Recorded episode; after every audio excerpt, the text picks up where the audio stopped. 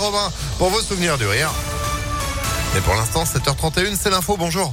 Bonjour Phil, bonjour à tous. À la une de l'actualité, la mobilisation du secteur social et médico-social, journée de grève nationale à l'appel de la CFDT aujourd'hui. Parmi les revendications, l'extension de la prime du Ségur de la santé de 183 euros à l'ensemble des travailleurs et travailleuses. Un rassemblement aura lieu à 13h devant la préfecture du Rhône. Le procès de deux Dalton renvoyé hier à cause d'une rage de dents. Ils avaient été arrêtés mercredi dernier à la guillotière pour des tirs de mortier sur la police pendant émission de télévision tournée dans le quartier. L'un des suspects a refusé d'être extrait de la maison d'arrêt. Le procès est renvoyé au 22 décembre.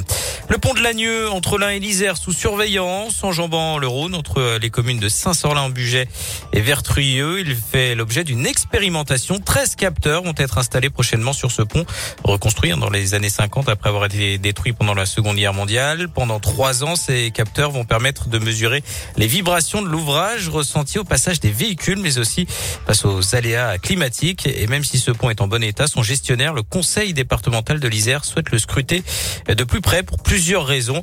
Maxime Fontan est responsable de cette opération chez APAV, l'entreprise qui installe ces capteurs. C'est un pont stratégique d'un point de vue gestion des déplacements du quotidien et c'est également parce que c'est un ouvrage qui est fortement utilisé par des poids lourds où la masse maximale autorisée est de l'ordre de 40 tonnes, mais il y a un contexte économique local qui souhaite voir évoluer cette masse à 44 tonnes. Donc la problématique pour le gestionnaire est très simple, hein. c'est euh, être en mesure à court terme de bien comprendre comment l'ouvrage fonctionne de manière à être en mesure de justifier par le calcul ce passage de 40 à 44 tonnes. Et puis dans le cas d'un suivi sur le long terme, c'est être en mesure de surveiller l'état structural du pont et être en mesure de détecter, le cas échéant, l'apparition d'une pathologie. Et donc de déclencher des travaux préventifs. 16 000 véhicules par jour hein, euh, empruntent ce pont. Après une série de mesures, la semaine dernière, les capteurs seront définitivement installés au mois de janvier.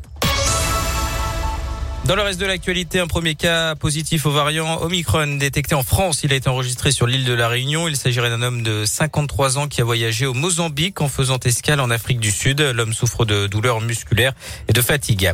Joséphine Baker entre au Panthéon aujourd'hui, 46 ans après sa disparition. Icône des années folles, l'américaine vedette du musical avait joué un rôle important lors de la Seconde Guerre mondiale en s'engageant aux côtés de la résistance. C'est la sixième femme à entrer au Panthéon. Éric Zemmour va officiellement annoncer sa candidature à la présidentielle ce midi dans une vidéo publiée sur les réseaux sociaux. C'est ce qu'affirme euh, l'entourage du polémiste d'extrême droite, condamné en 2011 pour provocation à la discrimination raciale. Il sera par ailleurs l'invité du JT de 20h de TF1. Du foot, Lionel Messi, indétrônable, la star argentine a été sacrée Ballon d'Or pour la septième fois de sa carrière hier soir devant Robert Lewandowski et Jorginho. Karim Benzema ne termine malheureusement que quatrième. Notez que chez les c'est Alexia Putellas qui a remporté la précieuse récompense. Et puis le tirage au sort des 32e de finale de la Coupe de France a été effectué hier soir. L'OL affrontera le Paris FC, club de Ligue 2. Un derby pour Lyon-la-Duchère qui affrontera l'AS Saint-Etienne. Vénissieux recevra Créteil. Et puis le vainqueur du match au Lyonnais-Bourgoin qui avait été reporté un à cause de la neige sera opposé à Bastia. Eh ben, c'est noté. Merci beaucoup pour l'info, Johan, à retrouver sur impactfm.fr. Vous êtes de retour à 8h. À tout à l'heure. 7h34. Météo